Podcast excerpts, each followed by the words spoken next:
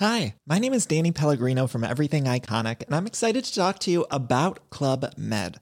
Club Med operates beach and mountain resorts and is the best all inclusive getaway for families. They have Club Med Punta Cana, their flagship family resort, and many other options in Mexico, the Caribbean, and around the world. Club Med are the pioneers of the all inclusive concept, which is the best way to vacation. Great for families, groups, or even solo travelers looking for land and water sports, delicious food, and a place to make unforgettable memories. Visit clubmed.us, call 1 800 Club Med, or your travel advisor.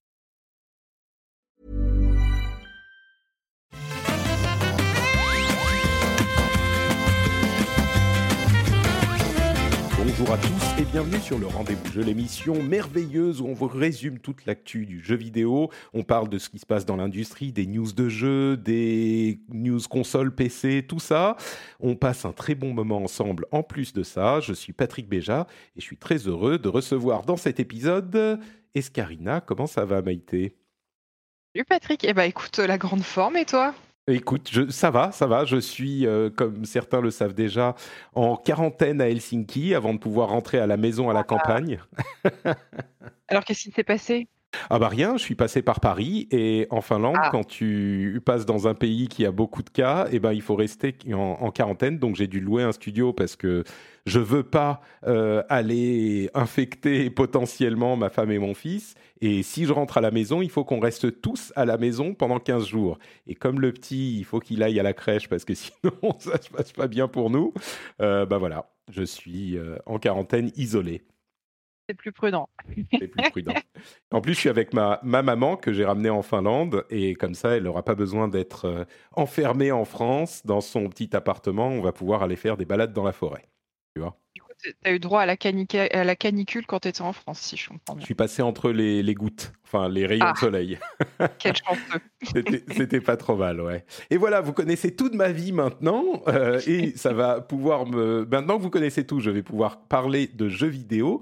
Euh, mais avant ça, je vais quand même remercier les auditeurs qui permettent à cette émission d'exister. Vous savez que ceux qui euh, soutiennent l'émission financièrement sont ceux qui permettent à l'émission d'exister. Et aujourd'hui, je voudrais remercier spécifiquement Sofiane Desroisy, Peters, Leroy Roux, Ludovic Robert, Kamioku, Alexis Blanc, Thomas, Yannick Bross, ou Boss plutôt, Rive Beach et Olivier Carman. Merci à vous tous et grâce à vous, j'ai une annonce très importante à faire pour tout le monde. Escarina, il y a un truc de fou qui est en train de se passer pour le rendez-vous jeu là. Je ne suis venu que pour ça. pour suivre l'annonce. Euh, alors, ça fait maintenant quoi euh, Six ans que le rendez-vous jeu existe et euh, j'aime bien le format bimensuel, mais tu sais ce qui est mieux que le format bimensuel? Le format hebdomadaire Mais oui, Escarina, t'as tout compris. Alors j'ai pris cette décision complètement folle de passer à un format hebdomadaire. Et comme vous le savez, le rendez-vous tech euh, est passé en format hebd- hebdomadaire il y a un peu plus de deux ans aujourd'hui. Donc j'ai toujours pensé, quand j'ai euh, travaillé à ces émissions et quand je suis passé professionnel, je me disais que je voulais deux piliers à mon activité. C'est l'actu tech d'une part et l'actu gaming d'autre part. Et ben là, je vais donc avoir chaque semaine une émission sur l'actu tech et une émission sur l'actu gaming. Chaque mardi, le rendez-vous tech. Chaque jeudi, le rendez-vous jeu. Et donc couvrir toute cette actu en podcast pour vous. Euh, si vous écoutez les deux, ça vous fera euh, encore plus de Patrick dans vos oreilles.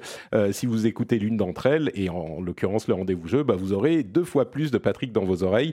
Donc il y a beaucoup d'avantages au format bimensuel et je l'aime beaucoup. Mais le format hebdomadaire est évidemment plus adapté à quelque chose qui couvre l'actu, je pense, quand on peut se le permettre. Et grâce à vous, notamment grâce à ceux qui soutiennent l'émission, eh ben, on peut se le permettre. Donc, à partir du prochain épisode, de l'épisode 150, en plus c'est un chiffre rond, euh, tu sais quoi, j'ai même ajouté un enregistrement d'épisode pour pouvoir dire c'est au 150 qu'on passe hebdomadaire.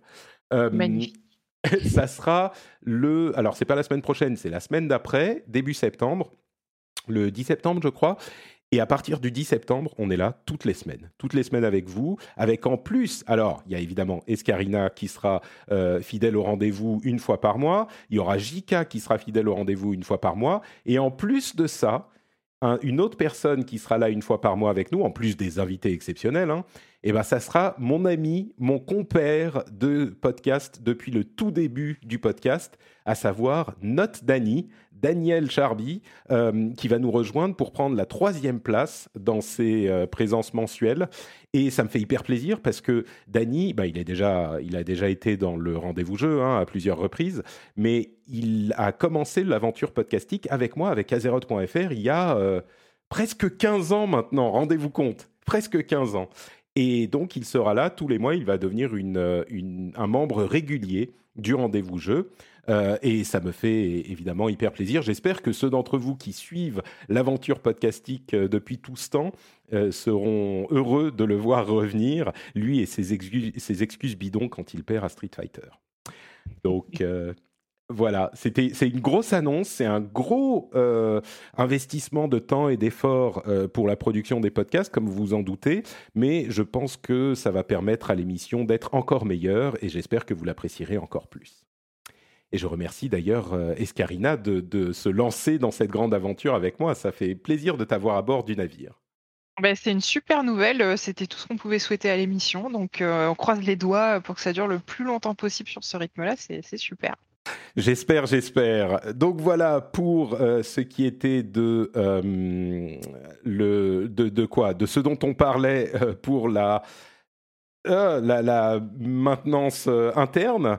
Et on va se lancer donc dans l'émission elle-même où on va parler de, des annonces du DC Fandom, de Nintendo et de rumeurs qui reviennent d'une machine, d'une Switch améliorée, de Microsoft et de euh, Halo. On va parler aussi de la PlayStation 5 et des précommandes qui commencent aux, États-Unis et de Fall Guys qui a une carrière euh, incroyablement positive et de plein d'autres choses évidemment Fortnite et Apple etc etc. Mais on se lance d'abord avec les jeux euh, Batman et affiliés qui ont été annoncés à la conférence virtuelle DC Fandom le week-end dernier. il y a deux jeux en fait qui ont été annoncés. Euh, un pour 2021, c'est Gotham Knights dans la série des euh, qui est séparé de la série des Arkham et Suicide Squad qui est dans l'univers des Arkham. Euh, c'est un petit peu compliqué à comprendre, mais peu importe. 2021 Gotham Knights, 2022 Suicide Squad. Suicide Squad. Suicide Squad, c'est donc le développeur historique des Batman Arkham, euh, qui sont sans doute les meilleurs euh, titres de jeux vidéo de, super-héros jusqu'à peut-être Spider-Man, qu'ils ont développé donc par Rocksteady, euh, développeur hyper apprécié des joueurs. Et ça, ça sera pour 2022. Pour 2021, on a Gotham Knights, qui est développé par le développeur qui avait fait, qui avait fait Batman Arkham Origins, euh, mais qui n'est pas dans l'univers Arkham. Et pourtant, c'est avec la famille de Batman, c'est-à-dire euh, Red Hood, Batgirl, Nightwing, Robin, la Bat Family. Euh, et ça a l'air très proche de ce qu'est la série des Arkham, parce qu'on a vu du gameplay. Par contre, sur Suicide Squad, on n'a pas vraiment vu de gameplay, on a juste vu un trailer un petit peu aspirationnel, et en plus, c'est assez loin. C'est bien d'ailleurs le trailer. Les deux sont assez bien faits, ouais. Ouais, carrément. Ça mmh fait super envie dans les deux cas, quoi. On est d'accord, surtout si on est fan des euh, séries Batman euh, classiques. Euh, enfin, des Batman Arkham, je crois que les deux suivent la formule, on va dire. c'est des trucs, toi, tu me disais que tu n'avais pas du tout été. Enfin, tu n'avais pas du tout joué au jeu Batman? Non, j'ai jamais fait euh, un Batman Arkham. J'ai toujours assisté, on va dire, à des, parties en cours. J'avais toujours quelqu'un qui joue à côté de moi, mais j'en ai jamais fait moi-même. Que c'était pas forcément euh, ma cam, mais euh, aujourd'hui, je, suis un petit peu plus ouverte d'esprit. Et, et je me dis pourquoi pas. En tout cas, les, deux trailers qui. les deux trailers de jeu font tous les deux envie, je trouve, à différents niveaux. Et, pourquoi pas, tu vois, ça, ça, ça m'intéresserait. Why not? À voir. C'est vrai que c'est des jeux qui, sont, euh, qui ont un certain historique, euh, enfin en tout cas Gotham Knights, et un truc à noter sur Gotham Knights, c'est que on peut jouer en coop sur tout le jeu. Donc ça peut être un atout, ça peut être un petit peu euh, moins bien pour euh, la narration de l'histoire, euh, qui est souvent qui, est souvent une partie importante de, de ces jeux-là. mais c'est intéressant pour jouer en coop, quoi, évidemment. Et en coop local? Non, je crois que c'est uniquement uniquement en ligne. En ligne. Mais, mais bon, les, les, personnages qui semblent se jouer différemment, c'est marrant parce que on a vraiment un ADN qui vient directement de la série des Arkham et ils disent c'est un autre univers. Mais bon, à la limite, euh, peu importe, c'est pas très très grave. Euh, on a le, le, jeu, ça a l'air d'être exactement la même chose. C'est euh, vraiment le type de gameplay auquel on a été habitué. Et euh, j'imagine que pour Suicide Squad, ça sera le cas aussi, puisque c'est Rocksteady qui était à l'origine des jeux. Donc euh, moi, ça me va. C'est des jeux euh, dont le gameplay me plaît énormément. Je pense que si c'est des trucs qui vous plaisent pas, avec le combat, comment dire, magnétique, il suffit d'appuyer sur le bouton et ça tape l'ennemi qui est le plus proche. Et puis on fait des coups spéciaux en appuyant sur deux boutons en même temps. Après, il y a une sorte de mécanique presque rythmique qui s'installe dans le jeu. Euh, si ça vous plaît pas, bon, c'est pas euh, ces jeux qui vont vous convaincre, je pense. Mais euh, si on est un petit peu fan du système ou un petit peu fan de Batman, moi je suis pas très très fan de Batman en, Batman en soi, mais ces jeux-là m'avaient assez convaincu. Puis en plus, Gotham Knight, sur lequel on en sait beaucoup plus, se passe dans la chronologie, dans l'histoire de The Court of Owls, qui est une super série Batman assez connue de 2000. 2011, 2012, je crois, quelque chose comme ça. Oui, il me semble que c'est ça. Ouais. Et, euh, et bah, moi, je viens de le lire, je ne l'avais pas lu, mais à l'occasion du truc, je viens de le lire, et c'est vrai que c'est pas mal, c'est assez intéressant. Ah ouais, c'est une super série. Et la question, c'est euh, quand est-ce que Batman euh, va revenir alors qu'il est censé être mort? Bon, on s'imagine bien, c'est comme Captain America dans Avengers.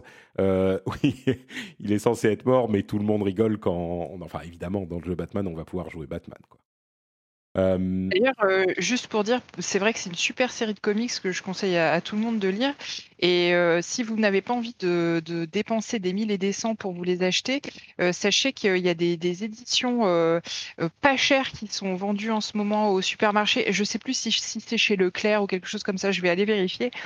pour au moins de 5 euros, vous avez l'intégrale de, la série de la Cour des Hiboux. la qualité du papier est vraiment sympa. Enfin, pour une édition un peu cheap, ça fait genre format gros magazine et ils l'ont fait sur plusieurs euh, sur plusieurs comics. Donc euh, si vous voulez découvrir euh, des, on va dire des épisodes cultes notamment chez DC, bah allez-y parce que ça coûte moins de 5 euros et enfin là pour le coup la cour des hiboux c'est ça fait partie des c'est vraiment une, série culte, un arc culte chez DC pour Batman quoi.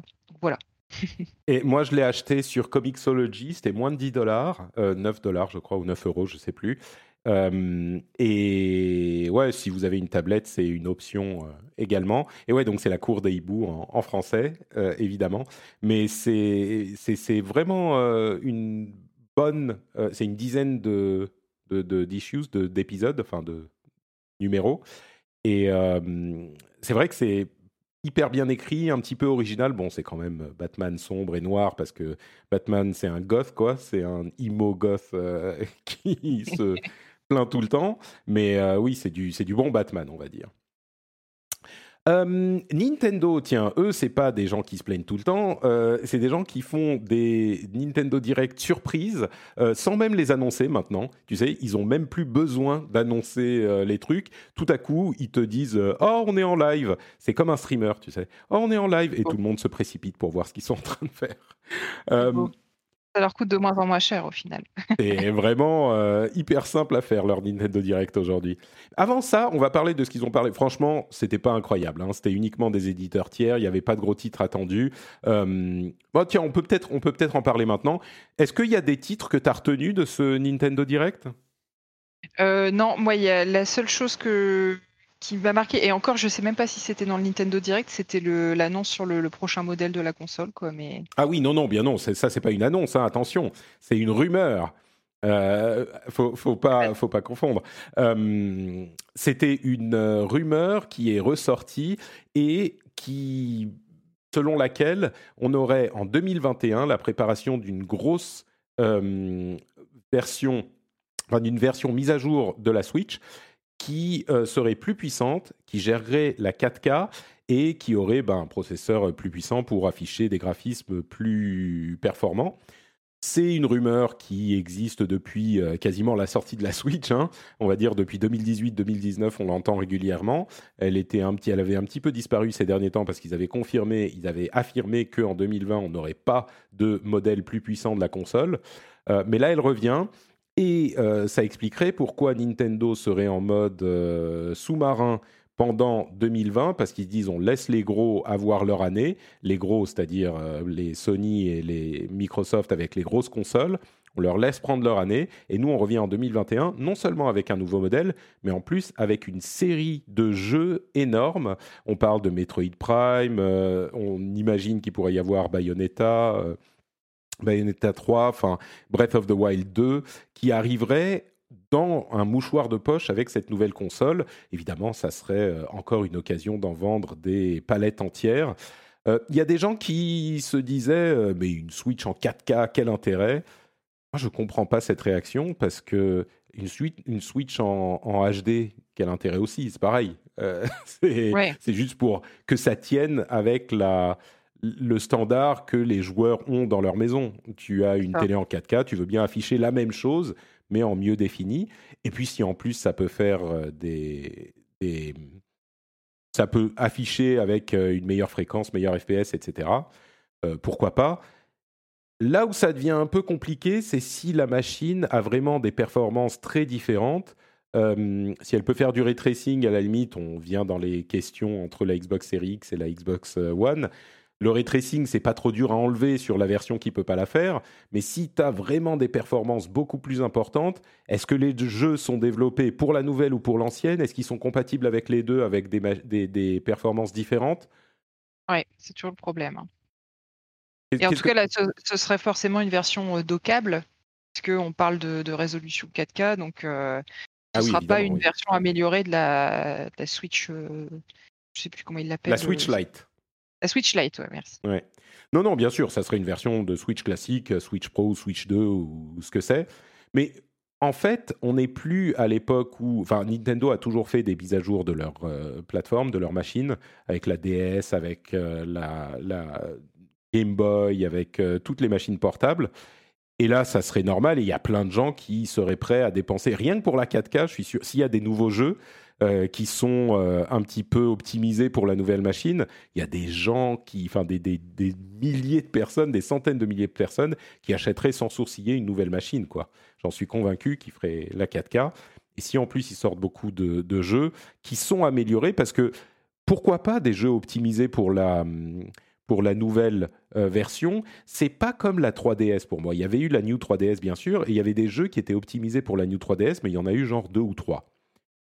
Et ça, je pense que c'est l'époque où ça fracturait complètement la base installée si, tu sortais une nouvelle machine pas compatible. Aujourd'hui, la philosophie, ça serait beaucoup plus de se dire, avec les, comme avec les euh, PS Pro, PS4 Pro, euh, Xbox One X, etc., bah, tu as un écosystème, tu as deux ou trois machines, et c'est pas juste une question de fréquence d'affichage ou de résolution. Si tu as une machine qui est plus puissante, bah, tu peux avoir des graphismes plus poussés et tu as deux versions du jeu en fait. La version pour la nouvelle machine, la version pour l'ancienne. Et tous tes jeux sortent pour euh, toutes les versions de la machine et Nintendo exige des développeurs, en plus avec la base installée, ils peuvent exiger plein de choses, exige des développeurs que les jeux qui sortent soient compatibles avec les deux, avec, euh, ils l'espèrent, des améliorations substantielles pour la nouvelle machine.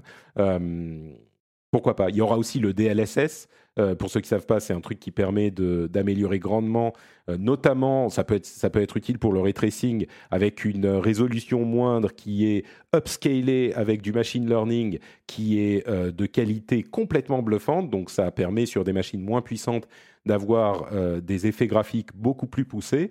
Et ça offre beaucoup de possibilités. C'est une technologie de NVIDIA qui équipe avec la euh, euh, X, euh, Tegra X1 la Switch actuelle, il pourrait avoir un Tegra X2 ou X3 pour une Switch updatée.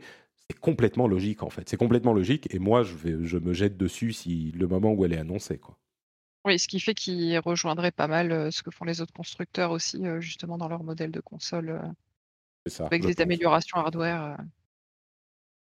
Et donc, du coup, juste pour répondre à ta première question, il n'y a pas vraiment de jeux qui m'ont qui m'ont sauté aux yeux. Il y en a qu'un dont ils ont reparlé de façon plus précise, c'est le jeu musical Kingdom Hearts.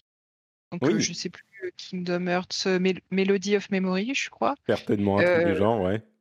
Et donc, quand on en avait entendu parler il y a déjà euh, quelques semaines, moi, je, enfin quelques semaines voire quelques mois, hein, euh, à l'époque, je m'étais dit, ah, j'espère que ce sera comme euh, Final Fantasy euh, Theaterism qui était sorti sur euh, 3DS et que j'avais adoré, c'est un de mes jeux préférés sur euh, sur la 3DS.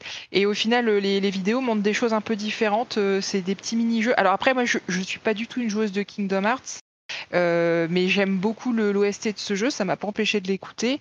Et je me dis, bon, un petit jeu musical mignon dans un univers euh, Disney cross Final Fantasy, euh, pourquoi pas, euh, voilà. Ouais.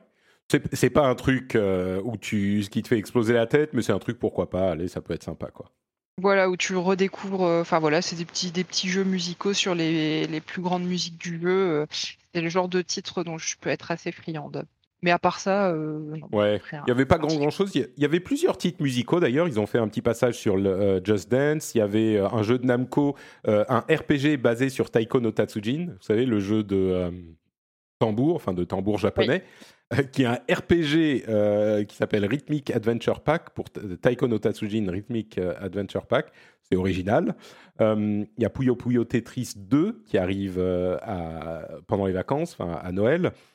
Et moi, l'autre que j'ai retenu, parce que je suis vieux, c'est Square Enix qui euh, va sortir Final Fantasy Legends euh, sur Game Boy. C'est les trois jeux qui s'appelaient Saga au Japon, qui sont Final Fantasy Legends aux États-Unis, que moi j'avais acheté sur ma Game Boy à l'époque, le premier ou le deuxième, je sais plus.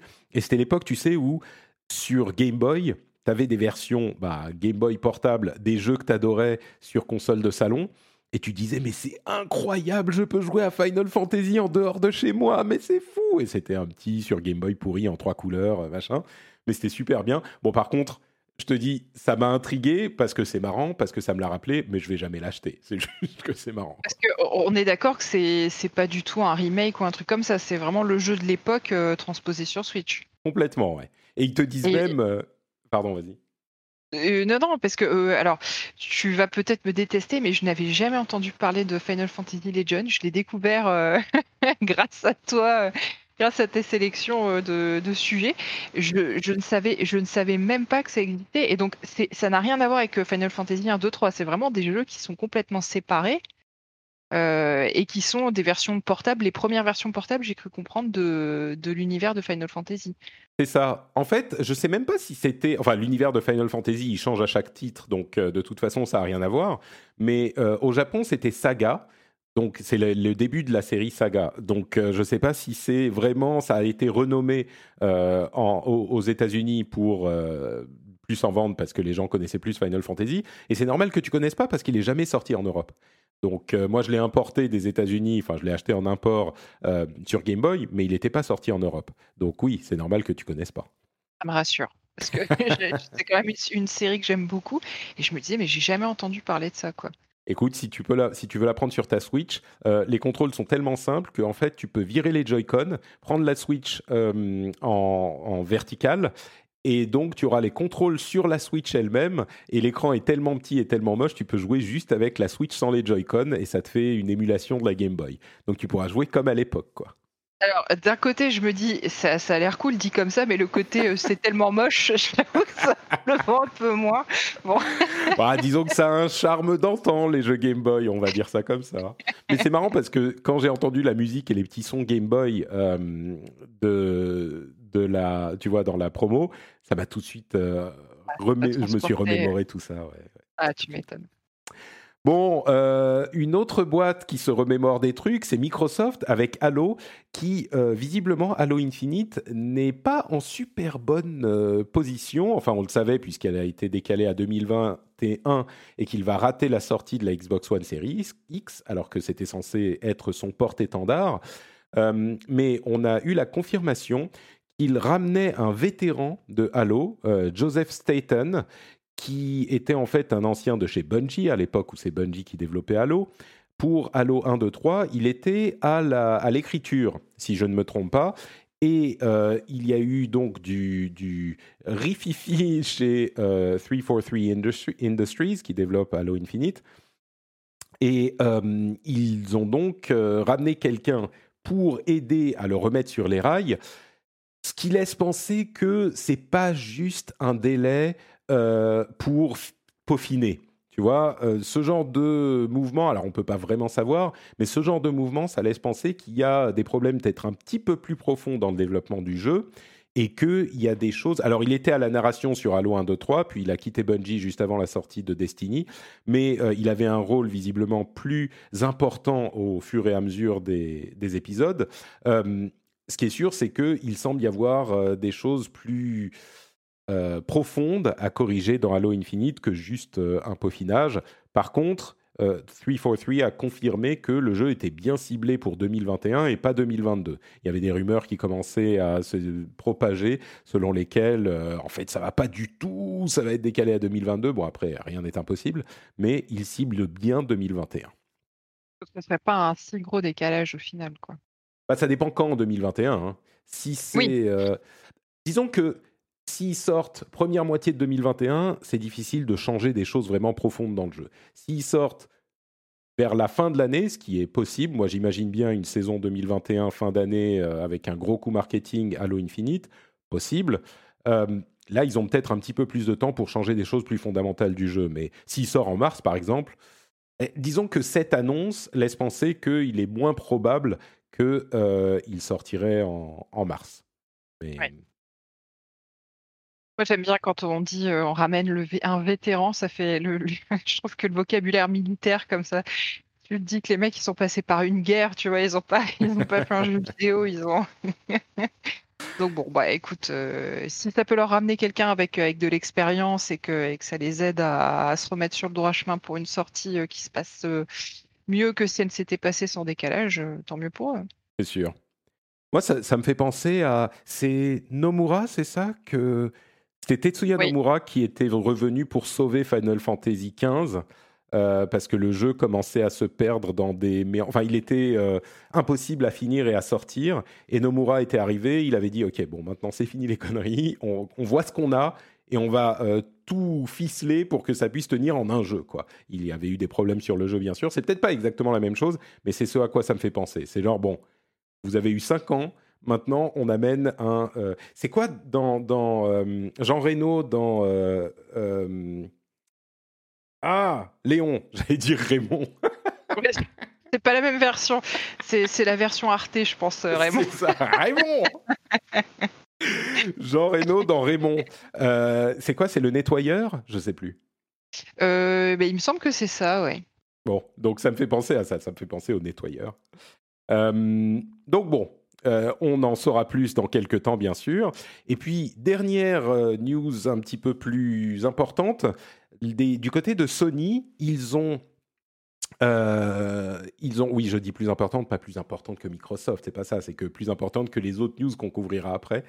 Ils ont annoncé qu'ils allaient ouvrir les précommandes de PlayStation 5 directement sur leur site web et pour le moment, ça ne concerne que les États-Unis.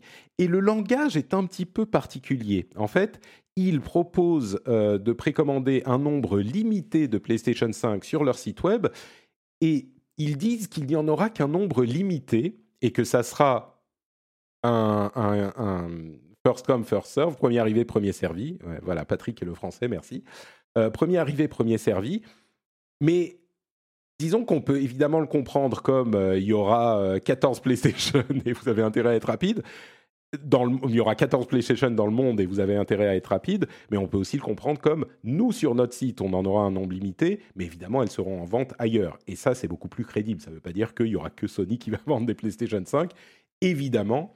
Euh, mais bon, voilà, ça va arriver dans les jours à venir. Il faudra s'inscrire et premier arrivé, premier servi, on pourra acheter une console, il y a une liste des trucs qu'on peut acheter, c'est limité bien sûr, et c'est uniquement pour les États-Unis euh, en ce moment, à voir si ça sera euh, étendu aux autres pays plus tard.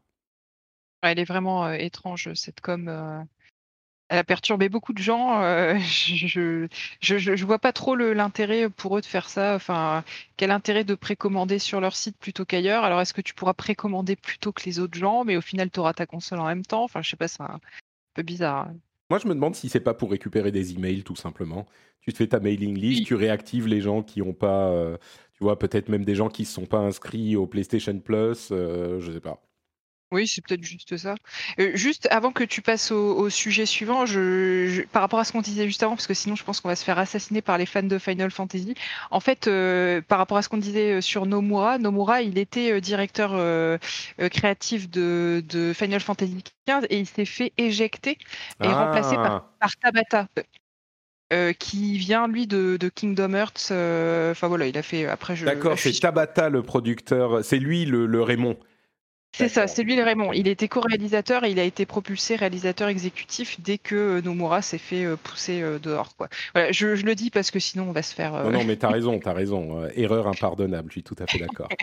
je savais bien qu'il y avait un Nomura là-dedans, mais oui, c'était Tabata le, le nettoyeur. Ok. c'est lui, c'était lui le sauveur. Ouais. ah bon, Bon. Avec, avec des guillemets parce que après on voit ce que ça a donné FF15. Tout le monde n'a pas trouvé il y ça avait, fort- il y avait un chapitre qui était problématique et qu'ils ont corrigé, mais dans l'ensemble, le jeu était, était pas trop mal, mais c'était pas. euh, oui, bon, on pourrait en parler longtemps. C'était pas Final Fantasy XIII, on va dire. Il y a des, des amoureux de Final Fantasy XIII qui vont me, me, me détester. Euh, Ouais, J'ai beaucoup aimé FF13, donc j'ai pas de problème. T'es avec pas la ça. seule, t'es pas la seule.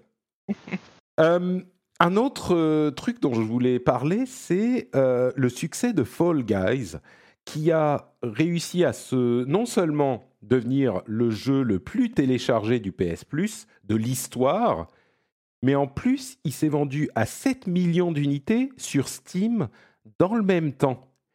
Euh, c'est assez incroyable parce que la disponibilité sur PS Plus fait que bah, il est disponible entre guillemets gratuitement pour une énorme quantité de joueurs. Mais en plus de ça, en même temps, il s'est très très, enfin plus que très bien vendu. 7 millions d'unités sur Steam. Vous vous rendez compte à quel point c'est énorme. Et pour vous donner un point de comparaison sur euh, les, les ventes Steam, euh, notre ami Oscar Lemaire a tweeté que Rocket League, qui était sorti dans un contexte un petit peu similaire, c'est-à-dire pendant l'été sur Steam et PS Plus, gratuit sur PS Plus, il euh, était devenu, là je lis son, son tweet, il est devenu une des plus grandes success stories de la génération et il lui a fallu 8 mois pour atteindre 4 millions sur Steam. Vous vous rendez compte? 7 millions ça- en Ouais. 3 semaines, quoi, pour euh, Fall Guys sur Steam, euh, contre 8 mois pour 4 millions sur Steam pour euh, Rocket League, et tout le monde s'en souvient encore de Rocket League. Bon, ils ont bien géré leur croissance également, Rocket League. On ne sait pas si Fall Guys aura, une vie aussi longue, mais euh, en tout cas, ils y travaillent et ils ont déjà la saison 2 qui va arriver là, euh, qui est en train d'arriver aujourd'hui. Il y a plein de choses qui se passent. Mais hum, moi, quand, il est sorti, je pensais que tout le monde l'aurait oublié au bout d'une semaine. C'était très drôle, hein, très sympa. Je pensais que tout le monde l'aurait oublié au bout d'une semaine. Mais ils ont l'air de savoir, euh, de réussir à gérer leur succès. Quoi. Moi, je suis comme toi, j'ai fait la bêta et j'ai trouvé que ça tournait vite en rond. Enfin, en gros, que euh, je- mon plaisir de jeu ne se renouvelait pas beaucoup d'une partie à une autre. Après, c'était que la bêta et je me suis dit, bon, ça va amuser les gens quelques semaines et ça s'arrêtera. Mais c'est vrai que ces, chi- ces chiffres-là, ils sont, assez affolants. Après, je me rappelle pas euh, qu'à la sortie de Rocket League, il y ait eu un. Un, un battage médiatique, euh, notamment au niveau des streams euh, Twitch, euh, comme ça a été fait par Fall Guys et comme c'est de plus en plus la mode de le faire pour plein de jeux, on l'avait vu avec Valorant, etc. Mais c'est ce- cette technique de dire on fait streamer le jeu à un maximum d'influenceurs et on distribue des clés bêta pour monter la hype. Mm. Et euh, je, je me rappelle pas que ça a été fait de façon aussi agressive avec, avec Rocket League. J'ai l'impression que les, les hum, habitudes là-dessus, autour de ça, sont en train de changer et que ça crée une espèce de hype où tu as des chiffres hyper gonflés en tout début de, vie du jeu. Et après, bah, tu vois, bah, typiquement Valorant, euh, on en entend parler. Enfin, arrête-moi si je dis des bêtises, hein, mais. euh, euh, alors qu'on, que c'était un jeu qui était sur toutes les bouches au début, notamment via cette, cette technique de, de, passer par les influenceurs et les, les Twitchers, dont moi je suis vraiment pas très friande, et pousser les gens à aller regarder les streams pour avoir des clés, etc. Je, j'avoue que je suis un peu allergique, quoi. Mais Je comprends, ouais, que c'est c'est- vrai.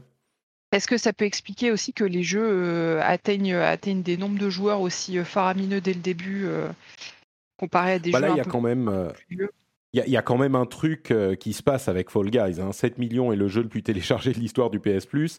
C'est quand même euh, un, ça va un petit peu plus loin. Tu as raison, Valorant, il a un petit peu disparu des, esprits, mais il était euh, un petit peu artificiellement gonflé, je suis d'accord.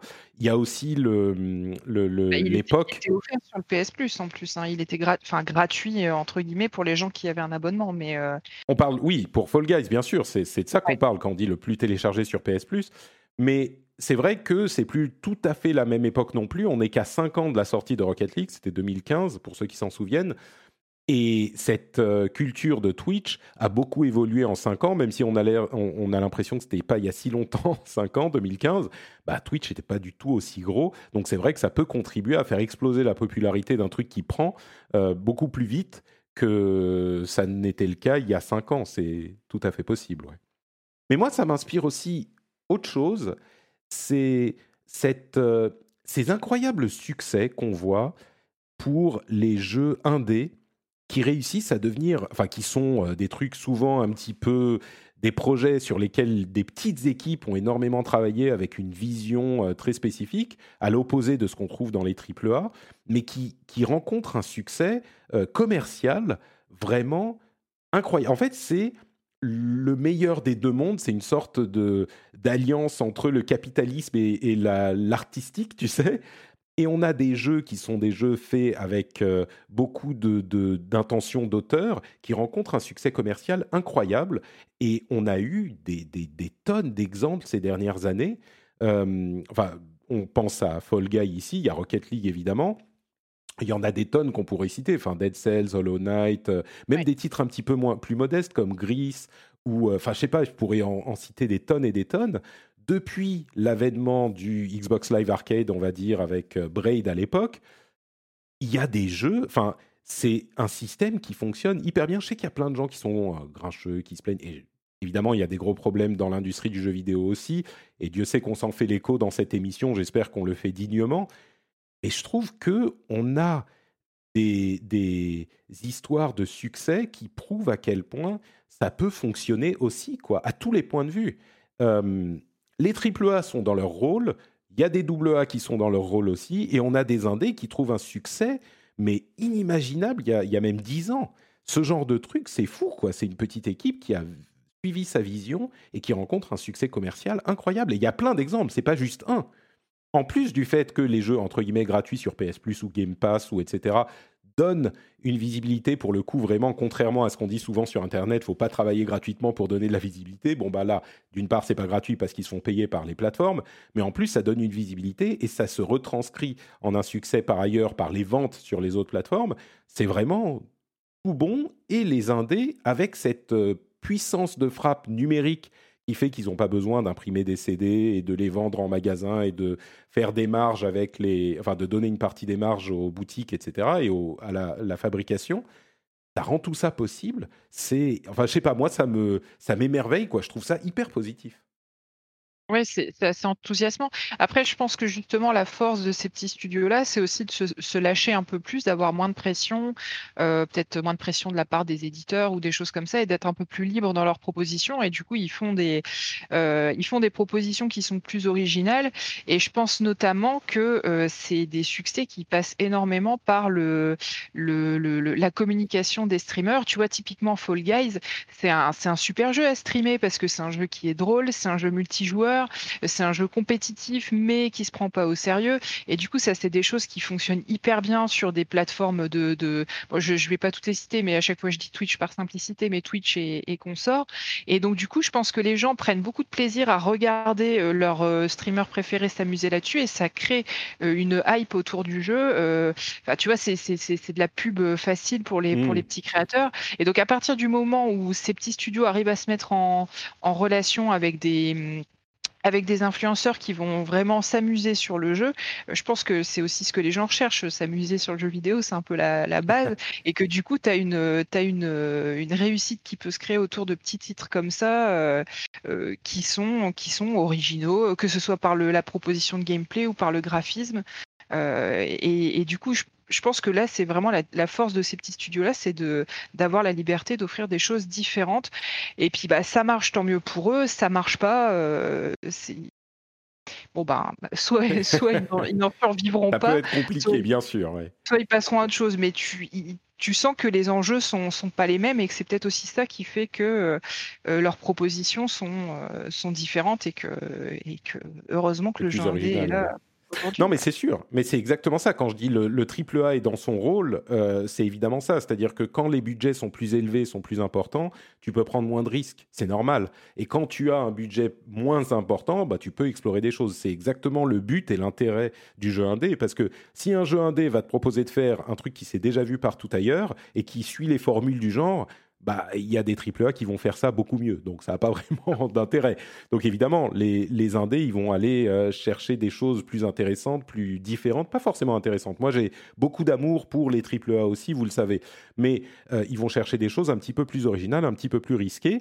Et c'est exactement leur, euh, leur rôle, quoi. C'est pour ça qu'ils ont une certaine force. Et c'est vrai, moi, quand je pense au numérique, je pense toujours à la distribution, mais tu as complètement raison. C'est aussi le fait que numériquement, on peut avoir cette publicité et cet emballement médiatique avec le stream et euh, peut-être d'autres choses aussi, et YouTube et tout ça. Mais euh, c'est vrai, il y a plein de jeux qui bénéficient de cette visibilité qui est donnée. Euh, plus facilement avec ces nouveaux éléments des médias en plus de ceux qui existaient avant, qui sont hyper importants pour ça. C'est tout un écosystème qui fait que c'est possible. Mais Ouais, moi, ce, que, ce qui me frappe, c'est le résultat au final. Il y a des indés, et c'est pas qu'un seul. On, je sais qu'évidemment, c'est pas tous, hein, c'est pas tous qui réussissent, et je veux pas donner cette impression, mais c'est pas non plus un seul. Il y a énormément de euh, studios, enfin, tous les quelques mois, on entend ah tel studio a vendu 500 000 euh, copies de son jeu indé ou un million de copies de son jeu indé. Euh, bah, regarde ce qui se passe avec Asobo en ce moment, qui avait commencé avec Plague Tale et qui continue avec Flight Simulator. Hein. Oui, oui, oui. Bon, Flight Simulator, c'est un peu particulier. Ils ont l'argent de Microsoft derrière. Donc, mais, mais c'est un petit studio qui a réussi avec euh, A Plague Tale et, d'autres choses avant. Euh, mais mais il y en a plein. Je veux dire, on peut même A Plague Tale, il a pas trop mal marché du tout, et il fait partie de ces jeux dont on se souvient et dont on parle dans les conversations au même titre qu'on va parler d'un Assassin's Creed ou d'un autre euh, gros jeu, tu vois. C'est des studios beaucoup plus modestes. Après, il y a des studios qui sont carrément euh, une à cinq personnes qui font des jeux qui marchent super bien aussi. Il faudrait faire une liste. Valley, euh... ouais, bah Stardew Valley, c'est carrément un mec, mais euh, mais ouais. Minecraft. euh, non, mais il y en a plein. Euh, enfin, je sais pas, Undertale. Euh, si on remonte un petit peu plus loin, The Binding of Isaac. Enfin, mais il y en a plein, plein, plein. Il y en a des tonnes. Children of Mortal l'année dernière. Il y en a des tonnes, mais je pense que sur la totalité des jeux indés qui sortent, au final, c'est vraiment une infime minorité. non, mais comme mais tout mais qui prennent beaucoup de place euh, dans le, dans le paysage vidéoludique, enfin qui prennent un statut culte au même rang que des jeux euh, qui ont eu des millions de dollars de moyens. Mmh. Mais c'est même plus que ça, je trouve. Et faut, je ne sais pas quel est le pourcentage, mais je suis sûr qu'il y a aussi des tonnes de jeux. Enfin, j'ai mis même dans les notes, euh, je suis sûr qu'il y a des jeux qui ne connaissent pas ce succès phénoménal sans aller jusqu'à Dead, Cells ou, Dead Cells ou Fall Guys, qui sont des trucs, enfin là c'est le jackpot. Mais il y a des jeux qui sont des tout petits trucs qui vendent quelques dizaines de milliers de euh, copies, et ça suffit à faire vivre le développeur. Mais c'est même pas forcément de ça que je parle. Mais regarde, j'ai mis dans les notes de l'émission, euh, comment il s'appelle euh, Nour, qui est un jeu entre l'expérience artistique, Instagram et la bouffe. C'est un jeu basé sur la physique où tu vas organiser ta bouffe. Et il y a 20 types de bouffe différentes qui sont modélisées de manière un petit peu, comment dire, euh, c'est un petit peu comme un rêve. Et c'est, enfin, faut aller voir le trailer. Ça s'appelle Nour, N-O-U-R. C'est hyper bizarre. Ça arrive sur euh, PS5 et c'est des trucs, mais tu vois, c'est vraiment une recherche d'auteur complètement. Un truc what the fuck. Il y a Airplane Mode qui est, euh, selon son développeur, le simulateur de vol le plus réaliste au monde. Airplane Mode, c'est un jeu de vol où tu vas pas être dans le cockpit, tu vas être un passager. C'est-à-dire que tu viens t'asseoir dans ton Boeing et puis tu as euh, les annonces de sécurité, on vient t'amener de la bouffe, euh, tu dois chercher ton, euh, ton, ton, téléphone et le mettre en mode avion. Enfin, tu vois, tu es juste assis dans le, la cabine de l'avion. quoi. Mais quel est le fuck? Tu vois, c'est il y a plein de petits jeux comme ça. Tu dis encore PC Building Simulator, ou... mais il y a plein de petites. Enfin bref, très long pour dire qu'on a un écosystème de jeux vidéo qui est quand même euh, un, qui a une richesse et un succès. Je sais qu'on aime tout critiquer tout le temps, et encore une fois, hein, on n'est pas les derniers pour critiquer, donc me, dites, me faites pas dire ce que je dis pas. Mais incroyable ce qu'on a comme richesse dans cette industrie et dans ce média, et comme et pas juste des, des artistes maudits. On a des indés qui sont des vrais indés, des petites équipes qui connaissent un succès de fou. Enfin, suis désolé, le système dans son ensemble, il fonctionne hyper bien. Encore une fois, pas parfait, il y a plein de choses à critiquer et on les critique. Mais il fonctionne hyper bien. Enfin bon, bref.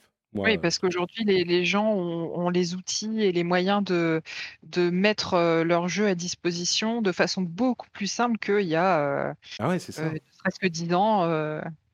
Des intermédiations. Bonheur. Vous savez, il y a beaucoup de bonheur dans la vie. Il y a évidemment le bonheur de jouer à des bons jeux vidéo, mais il y a aussi le bonheur de soutenir le contenu qu'on apprécie. Cette transition est totalement folle. Euh, le contenu que vous appréciez, c'est peut-être le rendez-vous jeu. Et si vous voulez le soutenir, bah, vous pouvez aller sur patreon.com slash rdvjeux. Et j'ai quelques annonces à vous faire. En fait, la rentrée, ça va être la rentrée de folie pour euh, l'activité podcastique de Patrick. On va avoir chaque semaine du mois de septembre un nouveau truc qui arrive et euh, qui s'adresse à la communauté en général et à la communauté des gens qui soutiennent l'émission en particulier. Euh, la première semaine de septembre, on va avoir l'ouverture au public d'une partie de notre communauté Discord privée on a un Discord qui est disponible pour certaines personnes qui soutiennent les émissions que je fais.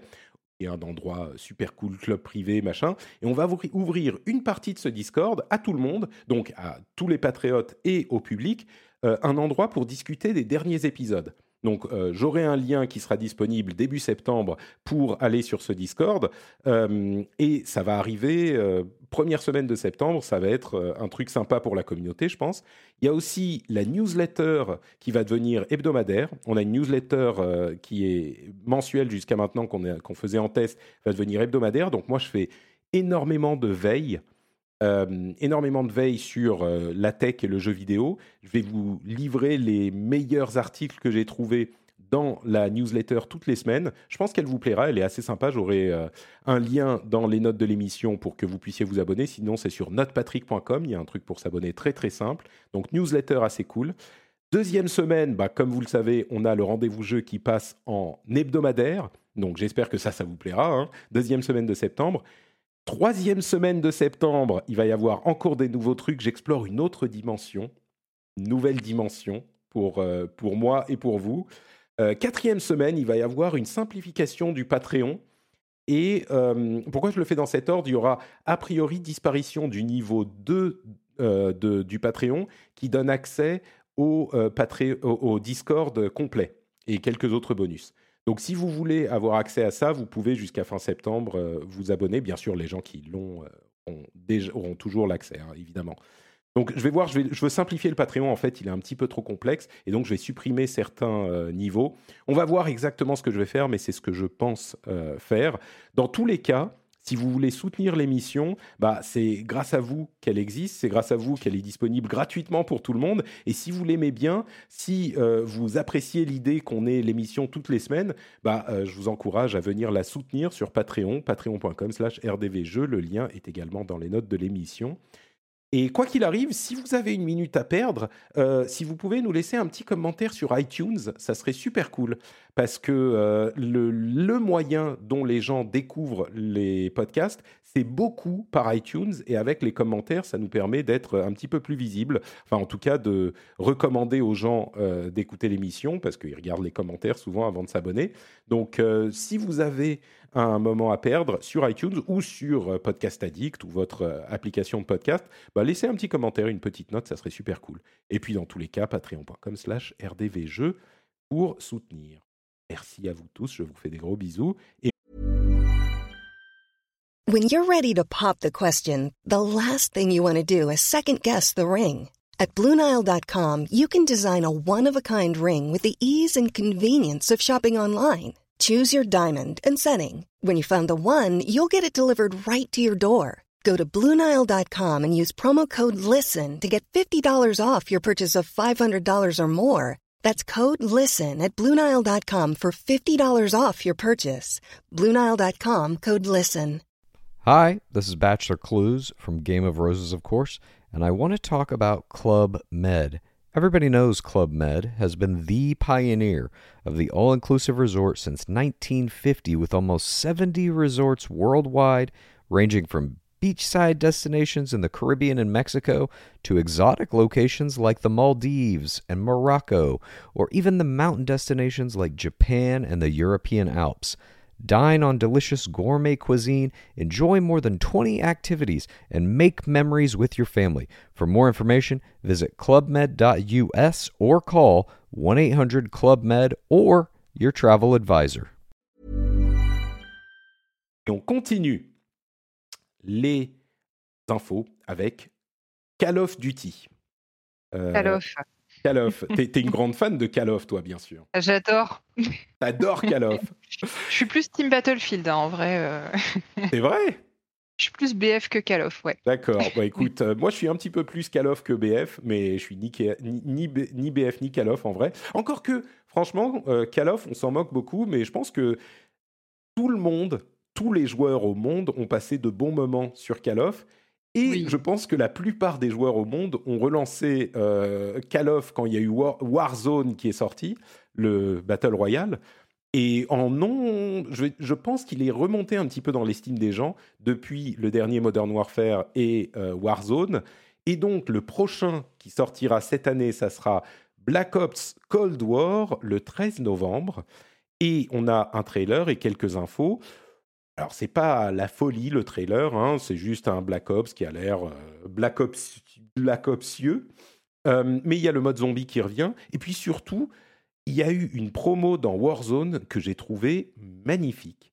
Je sais pas si tu as regardé de quoi il s'agissait, de cette promo dans le jeu Warzone, mais c'était hyper bien foutu. Non, j'ai regardé le trailer, mais ça m'a pas. Bah, en fait, c'est autre chose. En dehors du trailer lui-même, ils ont mis dans Warzone, donc dans le jeu, hein, dans le Battle Royale Warzone, pendant, je ne sais plus, une ou deux heures, il n'y avait plus qu'un seul mode de jeu. Donc on ne pouvait pas jouer au Battle Royale normal, on pouvait juste jouer au mode Cold War. Et dans ce mode Cold War, c'était euh, un, un, truc, il fallait se euh, courir vers les bunkers et se planquer dans les bunkers. Et quand tu t'étais planqué dans les bunkers, au bout d'un certain temps, tu étais euh, téléporté ailleurs. Il fallait courir vers le stade et il y avait des avions qui passaient au-dessus, des avions de chasse qui passaient au-dessus et le cercle qui se refermait vers le stade. Donc, fallait courir sans s'arrêter et ça mettait pendant tout ce temps en surimpression des éléments du euh, trailer avec euh, des trucs qui disaient, euh, qui, expliquaient comment les Russes avaient planifié l'invasion des États-Unis en plusieurs étapes, enfin le remplacement du, du, gouvernement américain, bref. Et quand tu arrives au stade, tu finis par rentrer, puis après, ça te joue le trailer de Cold War. Et c'était tellement malin. Alors, c'est, de la, c'est du marketing, hein, c'est de la promotion 100%, mais c'était hyper malin. Moi, j'ai trouvé ça vachement bien foutu. Oui, je me dis, euh, quand est-ce que les Russes font leur propre version euh, de Call of Duty Cold War, mais vu de l'autre côté? Euh, moi, moi, je suis un adepte du, de, de, de, me faire l'avocat du diable. Je peux te dire que, vu de l'autre côté, je suis. Enfin, des deux, je suis pas convaincu qu'il y en ait pas un qui ait plus raison que l'autre. Euh... Stalker euh, Pripyat en fait là. Ouais, voilà, c'est un petit peu moins. euh, tiens, à propos de dystopie, euh, en fait, pour passer, euh, d'une part, il sera disponible sur euh, PlayStation, enfin génération actuelle et génération à venir, et il sort le 13 novembre. Je me demande si ça veut pas dire que la PlayStation 5 sortirait le 13 novembre. Bon, ils ne mmh. sont pas forcément calés sur la même date, mais possible. Et si vous achetez la version PS4, euh, si vous achetez en numérique, en fait, tout va bien. Version console actuelle, c'est euh, le prix actuel, donc 70 euros. Euh, enfin, en dollars, en tout cas, c'est le prix dont on avait parlé à l'époque de NBA 2K. C'est 70 dollars au lieu des 60 pour la génération future. Donc le prix augmente en passant à la génération future. Je ne sais pas si on a déjà le prix en euros, mais j'imagine que ça sera les 75 dont on parlait à l'époque. Et si vous achetez la version génération actuelle, vous n'avez pas droit à la version génération future. Il faudra payer le supplément pour upgrader. Mais vous pouvez acheter un pack cross-génération qui est au prix de la génération future, donc 5 ou 10 euros de plus, enfin 5 euros de plus, j'imagine. Euh, et vous aurez donc les deux versions. En gros, ce que ça veut dire, c'est que soit vous achetez la version au prix normal sur génération actuelle et vous avez la génération actuelle, soit vous achetez la version au prix de la génération future et vous avez les deux pour pouvoir jouer euh, sur la génération actuelle avant que la, version d'après arrive. donc autant, prendre celle-là si tu as déjà prévu de prendre la PS5 à son lancement. C'est ça. Mais est-ce que J'allais dire, est-ce que tu sauras. Euh, je, je, non, non, je, faisais une réflexion, mais qui n'a pas de. Je me ah. en la disant qu'elle n'a pas d'intérêt. D'accord. Euh, bah, un truc qui a un intérêt, c'est de se demander si la version disque physique euh, sera incluse. Et là, c'est le mystère. Euh, comment faire si tu as acheté la version PS4 pour passer à la version PS5 parce qu'il faudra avoir le disque. Alors peut-être qu'il faudra mettre le disque PS4 dans la PS5 et jouer à la version PS5 que tu as acheté en plus dans la. Enfin bon, bref, on ne sait pas. Ouais, j'imagine qu'ils ont prévu le truc. C'est oui, certainement. Ils ont prévu le truc, j'en suis sûr. Est-ce que ça sera simple? C'est une autre histoire. Et vu que la PlayStation 5 sera rétro-compatible PlayStation 4, il n'y aura pas de problème. ah bah tu pourras jouer euh, au jeu version PS4, j'en suis convaincu, sur ta PS5. La question c'est, est-ce que tu pourras jouer au jeu version PS5 en ayant acheté le jeu PS4 et en payant un petit truc en plus si tu l'as acheté en physique? Ça, hmm. c'est moins sûr. Mais tu sais quoi, toutes ces questions, en fait, c'est vrai que la rétrocompatibilité, c'est important, mais toutes ces questions, ça va durer un an et après, euh, on s'en foutra, quoi. Les jeux seront, ça sera réglé. Oui, c'est souvent ce qui se passe, hein. On remarque que c'est toujours une question critique au moment de l'annonce d'une console et puis ça finit par se tasser forcément. C'est ça. Euh, bon, l'autre gros morceau, c'est évidemment le combat entre Epic et Apple. Euh, je ne sais pas si tu as vu. Je sais pas si Le feuilleton de l'été.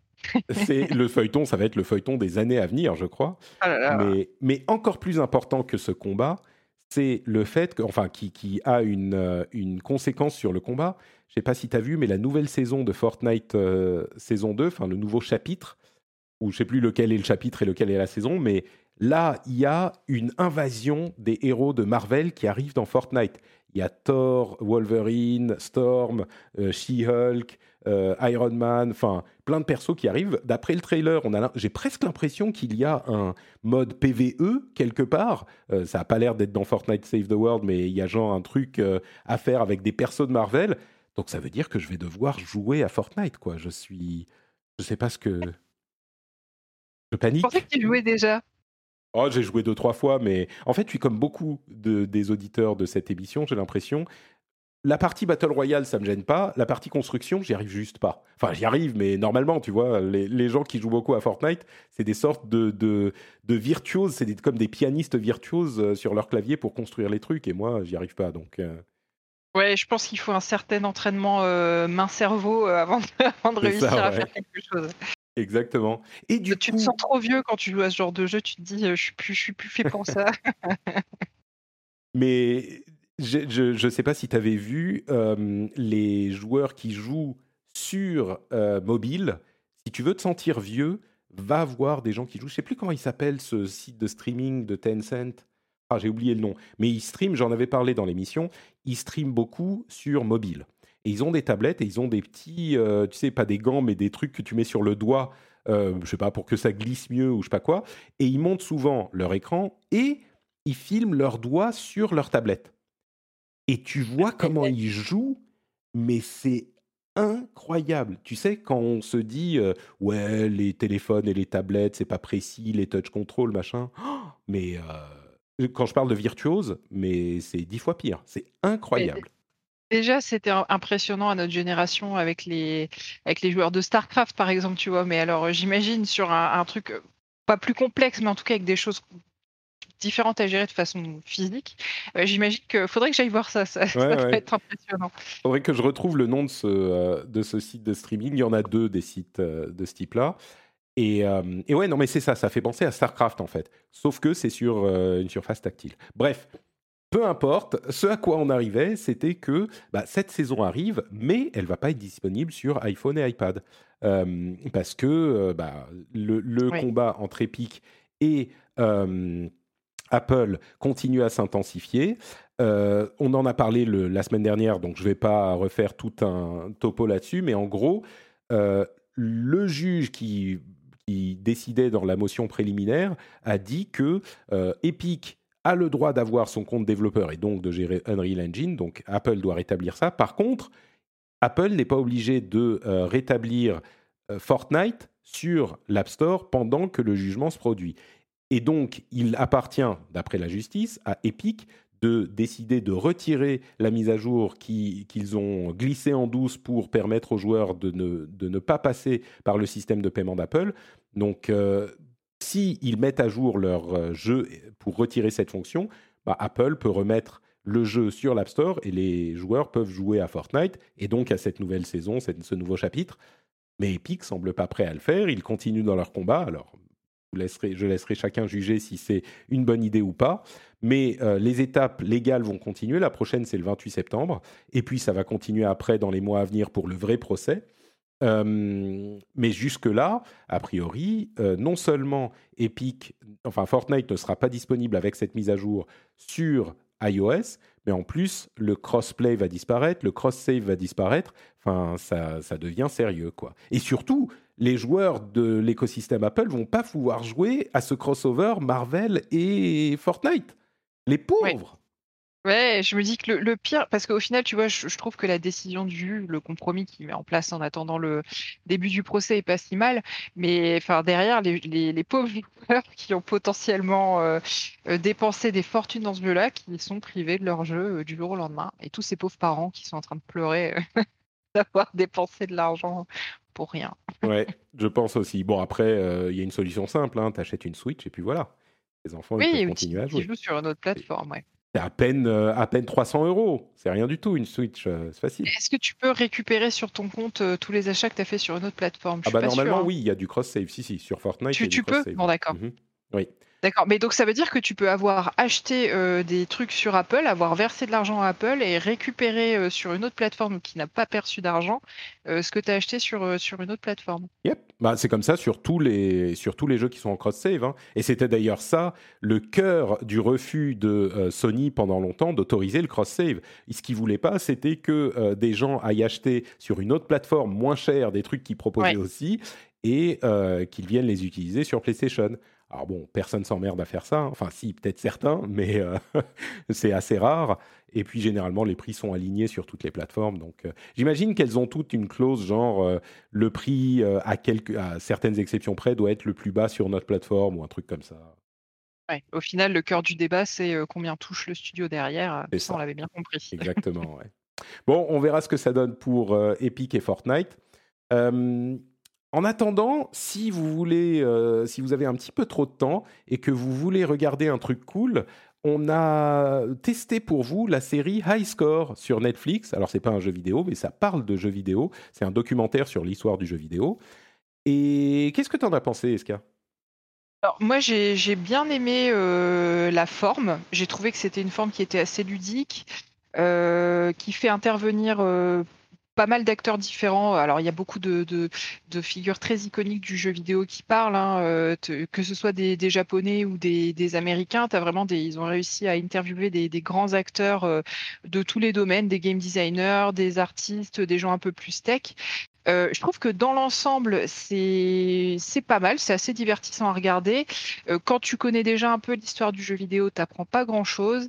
Il y a pas mal d'approximations, il y a même des, des erreurs. Euh, qui ont été relevés sur des sites, je vous laisserai aller regarder. Donc il y a, quelques erreurs, euh, on va dire, d'ordre historique, mais quand tu le sais pas, enfin, c'est pas dramatique. Après, ce qu'il faut savoir, c'est que c'est une série Netflix, donc c'est tourné d'un point de vue américain. Donc, euh, en gros, c'est pour moi, c'est plus l'histoire du jeu vidéo aux États-Unis que l'histoire du jeu vidéo tout court. Euh, tu vois, ils, partent, ils partent de, de, la base, ils partent des plus, des plus vieux jeux encore une fois, ils éclipsent certaines choses. Il hein. faut vraiment réussir à faire le tri. Mais je trouve que, euh, voilà, ils te disent, par exemple, ils vont parler de Nintendo, et en fait, tu te rends compte qu'ils vont plutôt parler de Nintendo euh, euh, of America que vraiment de la création de Nintendo au Japon. Donc, ils te parlent très rapidement de ce qui s'est passé au Japon. D'ailleurs, il me semble que tous les épisodes commencent par des, des, plans, des plans au Japon, et très rapidement, ça s'axe plutôt sur l'histoire du jeu vidéo, comment ça s'est implanté aux États-Unis, les réussites aux États-Unis, etc une fois que tu acceptes ce postulat de base, je trouve que la série, elle se, elle se regarde plutôt bien, elle est divertissante. Et moi, ça m'a permis de voir des interviews de créateurs euh, que j'avais pas forcément vues avant. Voilà, ça fait toujours plaisir de voir euh, Carmack parler, de voir euh, euh Garriott parler. c'est des, gens dont tu te délectes de ce qu'ils ont à dire parce que c'est l'histoire du média qu'on aime. Donc moi, j'ai passé un bon moment. Après, voilà, si vraiment vous n'avez jamais euh, vous n'êtes jamais renseigné sur l'histoire du jeu vidéo, c'est une bonne base pour commencer, mais ne vous arrêtez pas là. Et après, je pense qu'il faut aller dans les bouquins, etc., pour être dans des choses un peu plus sérieuses, un peu plus, euh, un peu plus profondes. Ouais. Écoute, moi j'ai beaucoup aimé la série, je la trouve super bien. Et euh, j'ai un certain ressentiment pour les gens qui euh, remontent leurs lunettes sur leur nez, tu sais, en disant Ah ouais, mais sur tel truc, ils n'ont pas dit qu'en fait, euh, c'était comme ça, et en fait, ils parlent beaucoup des États-Unis, ils disent pas ce qui s'est passé en Europe. Ils parlent énormément du Japon, énormément. Alors oui, ils disent pas comment ça s'est passé commercialement au Japon et les sorties et les trucs, mais le jeu vidéo, je suis désolé de l'apprendre aux Européens, ça s'est développé aux États-Unis et au Japon. Tous les gros créateurs, enfin une grosse partie des créateurs, il y avait une, des, studios en France et en Europe, mais l'essentiel, c'est euh, dans ces deux pays. Et oui, évidemment, Netflix, c'est une société américaine, on est d'accord. Eh et donc, oui, ils vont parler, c'est vrai qu'ils parlent plus des États-Unis, mais euh, c'est un truc qui est, oui, grand public, c'est pas un pavé de 300 pages sur euh, la création de la Dreamcast, quoi. ils parlent de l'histoire en général. Il y a plein de choses que j'ai appris, que je savais pas, et pourtant je connais un petit peu l'histoire du jeu vidéo. Moi, je trouve que les gens qui disent ouais, on n'apprend rien. Ok, si tu es une, une, encyclopédie vivante du jeu vidéo, peut-être que tu savais déjà tout, mais c'est un truc Netflix qui est censé s'adresser à énormément de monde.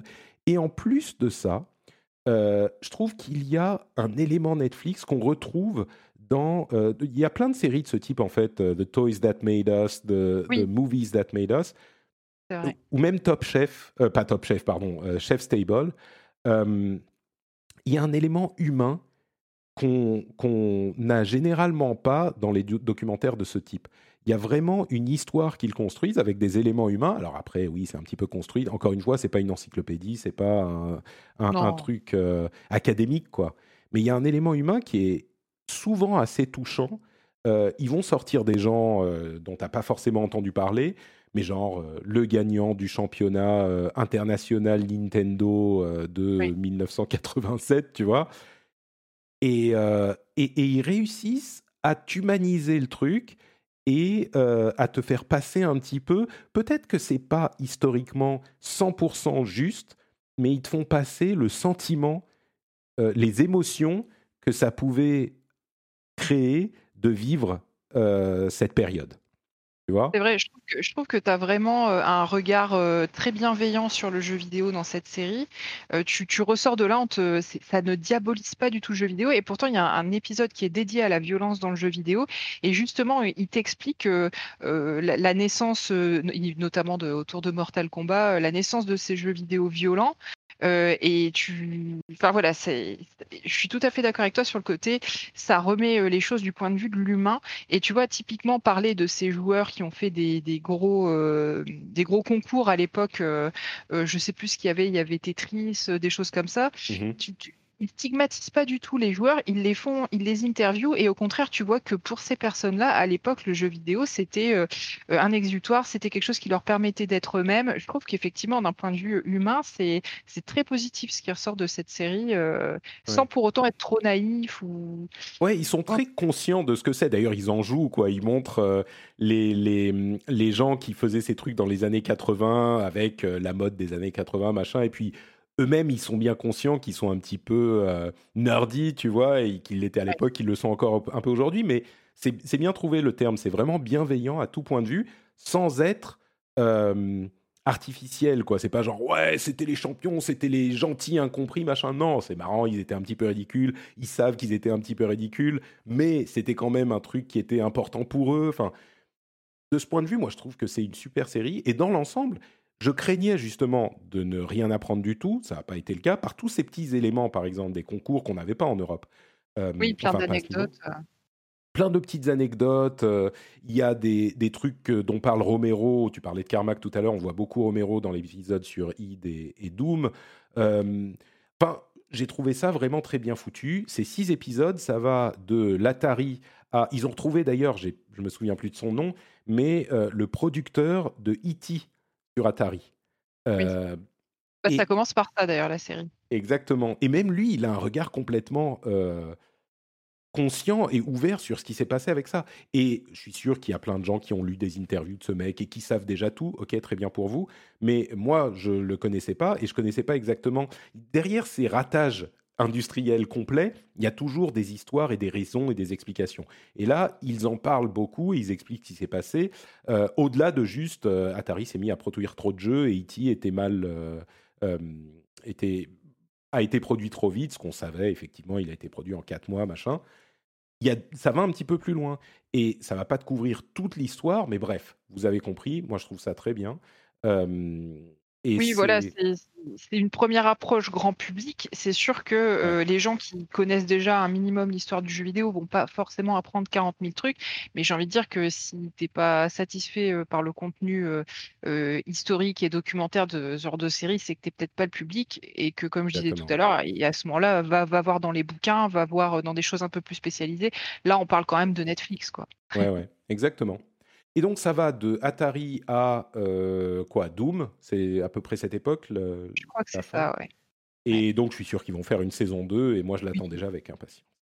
Bah, je ne sais pas si elle, si elle cartonne cette série-là, mais en tout cas on en entend pas mal parler. Après le problème c'est que nous on est un peu dans une bulle, donc forcément euh, nos, nos, les gens qu'on suit et les gens qui nous suivent en parlent beaucoup.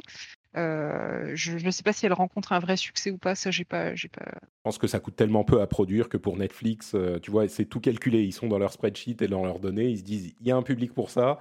Euh, a priori, ça marche pas trop mal. Moi, je pense qu'ils feront une saison 2. Ouais, j'espère, j'espère parce que c'était, c'est vraiment chouette à regarder pour le coup. High Score sur Netflix. allez, quelques petites news en vrac. The Witcher va avoir son Pokémon Go. Et là, c'est un petit peu. Pourquoi? Euh, J'ai pas compris non plus. Hein. Alors ça se trouve ça va bien marcher, hein, mais bon, je pense pas que les fans de The Witcher sont des gens qui vont vouloir y jouer en mode Pokémon Go. Peut-être qu'en Pologne parce que c'est tellement gros qu'ils vont s'y mettre, mais je... Euh, je sais pas combien d'années après Pokémon Go. Enfin là, je, je vois pas trop l'intérêt, mais. Bah, si le jeu Harry Potter Pokémon Go n'a pas marché et il semble ne pas avoir très bien marché, euh, je suis pas convaincu que celui fonctionnera on verra, hein, peut-être qu'on se trompera. Est-ce que tu as vu le trailer de Black Myth Wulong, un jeu chinois sur le, vous savez, le mythe du roi des singes, enfin la légende du roi des singes, donné euh, l'histoire de Dragon Ball et Son Goku, euh, qui est un très très beau jeu d'un studio chinois qui va sortir sur PS5 et qui est, je sais plus, il y a 13 minutes de gameplay. C'est assez beau, mais j'ai vu Twitter qui est devenu complètement fou pour le, ce, trailer. Il a l'air sympa, effectivement. Mais j'ai pas compris pourquoi c'était à ce point euh, la folie, quoi. Pendant 24 heures, tout le monde s'excitait sur ce truc et c'était genre le plus beau truc de l'histoire. Il est beau, hein, je dis pas, mais. Je pense que c'est le fait que ça sorte d'un peu nulle part et que tu as, vraiment un sentiment de jeu fini hein, quand tu regardes ce, trailer-là. Tu as l'impression que le, mmh. jeu il peut sortir demain. Visuellement, il est très très euh, très réussi, il est très beau. Euh, après, c'est vrai qu'il y a une, esthétique. Euh, je trouve que les, les, les, studios euh, asiatiques et chinois en particulier, ils ont cette esthétique un peu particulière que moi, parfois, j'ai un peu de mal. Je trouve que c'est un peu trop propre, un peu trop. Ça brille de partout. Tu vois mmh. J'ai un peu de mal avec ça. Mais c'est vrai que le, le, jeu est sympa. Enfin, il est original. En tout cas. Enfin, des jeux sur le, le, le, roi singe, il y, en a, il y en a eu plein à interpréter plus ou moins, mais ça te donne l'impression voilà, d'un jeu avec un, univers euh, original et qui a l'air quasiment fini. Et visuellement, il faut quand même avouer que, que ça en jette. Peut-être que ça, ça suffit à enflammer tout le monde parce que ce jeu-là, du jour au lendemain, euh, personne n'en entendait parler et d'un seul coup, tout le monde, tout le monde en parle, quoi. Donc, faut, faut espérer qu'il soit aussi bien qu'il est beau. C'est vrai qu'il est vraiment sorti de nulle part, t'as pas tort. Et d'ailleurs, le développeur s'est euh, fendu d'un communiqué euh, après que le monde se soit enflammé en disant ah, je suis désolé d'avoir fait un jeu qui, d'avoir présenté un trailer qui soit aussi moche. Euh, les réflexions sur l'eau sont pas finies. les trucs ici sont pas optimaux. ici, il y a du pop-in de texture. C'était marrant parce que tu disais, mais Attends, ton truc, c'est le truc le plus beau qu'on ait vu sur la prochaine génération. on, va lui sortir les images de Surgeon Simulator 2, là, qui est sorti, qui est annoncé il n'y a pas longtemps. c'est un peu ça, ouais. Euh, Technologies va se faire racheter par Tencent. Euh, Technologies, ça vous dit peut-être pas grand-chose, mais c'est euh, un gros groupe de studios dont Digital Extremes, c'est bien ça, Digital Extremes, qui fait Warframe. Donc euh, Tencent continue à racheter un petit peu de tout partout, voilà, comme on parlait de la Chine. Euh, et d'ailleurs, Warframe a maintenant sa nouvelle expérience pour les nouveaux joueurs. Donc, euh, à l'époque, moi, j'avais lancé Warframe, c'était bien confusing. J'avais joué pas mal à Warframe. Euh, je vais peut-être le relancer pour voir comment ça se passe avec l'expérience euh, de départ, qui est censée être bien meilleure aujourd'hui. Elle avait été présentée l'année dernière. je le relancerai peut-être à un moment. Et enfin, on a une date pour Yakuza Like a Dragon, donc Yakuza 7, pour l'arrivée en français, PS4, Xbox One et PC. Est-ce que tu peux deviner la date, Maïté? Euh, je, euh, Allez, au pif, le 13 novembre. Et pourquoi tu dis le 13 novembre? Parce que, Parce que ce sera la sortie de la PS5. Peut-être. On l'a dit tout à l'heure. bon, il est annoncé sur PS4, Xbox One et PC. Hein. Il n'est pas annoncé sur les autres consoles. Donc, euh, peut-être pas, mais c'est un autre 13 novembre. Ah, ça fait beaucoup de 13 novembre. Hein. c'est vrai?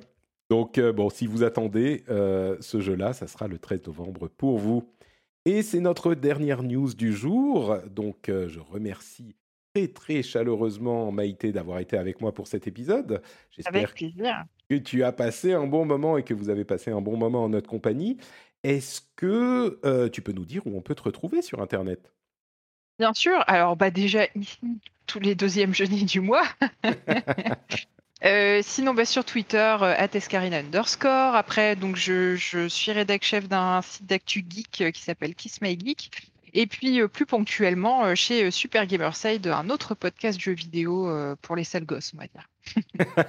très bien dit, très bien dit. Pour ma part, c'est Notepatrick sur Twitter, Facebook et Instagram. Plus simple encore, vous pouvez aller sur notepatrick.com et vous avez tous les liens vers les réseaux sociaux, mais aussi vers la newsletter. Il y a un mini formulaire pour s'inscrire à la newsletter dont je parlais tout à l'heure et qui va devenir hebdomadaire début septembre. Donc abonnez-vous maintenant, c'est le moment. Et si vous voulez soutenir l'émission, vous allez sur patreon.com slash rdvjeux. C'est hyper simple, patreon.com slash rdvjeux pour soutenir l'émission. Et un immense merci à ceux qui le font déjà. Si vous êtes dans les transports en commun, si vous êtes dans votre voiture, euh, bah, c'est peut-être pas maintenant que vous pouvez le faire, encore que dans les transports, vous pouvez aller sur le site Patreon depuis votre mobile, c'est très très simple à faire. Mais quand vous rentrez à la maison, euh, comme je le dis régulièrement, vous arrivez chez vous, vous mettez les clés dans le petit bol, ça fait cling, et là vous dites oh, cling, Patrick, faut que je pense à Patrick, faut que je pense à devenir patriote sur patreon.com slash rdvjeux.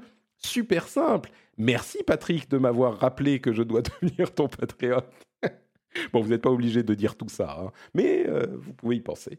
Un grand merci à vous dans tous les cas. Rendez-vous le 10 septembre si tout va bien pour le prochain épisode. Et puis à partir de là, toutes les semaines. Rendez-vous toutes les semaines le 10 septembre. Ah, je suis super excité. Ça va être vraiment cool de pouvoir en parler, de ne pas devoir attendre deux semaines pour parler de ce qui se passe dans l'industrie. Euh, parfois, c'est très très cool. Je vous fais de grosses bises à tous. Merci Eska d'avoir été avec moi et on se retrouve très très vite. Ciao ciao.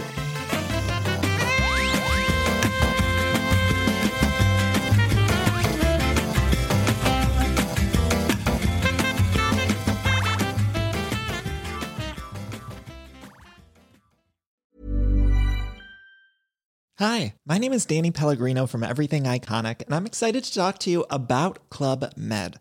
Club Med operates beach and mountain resorts and is the best all inclusive getaway for families. They have Club Med Punta Cana, their flagship family resort, and many other options in Mexico, the Caribbean, and around the world. Club Med are the pioneers of the all inclusive concept, which is the best way to vacation. Great for families, groups, or even solo travelers looking for land and water sports, delicious food, and a place to make unforgettable memories. Visit clubmed.us, call 1 800 Club Med, or your travel advisor.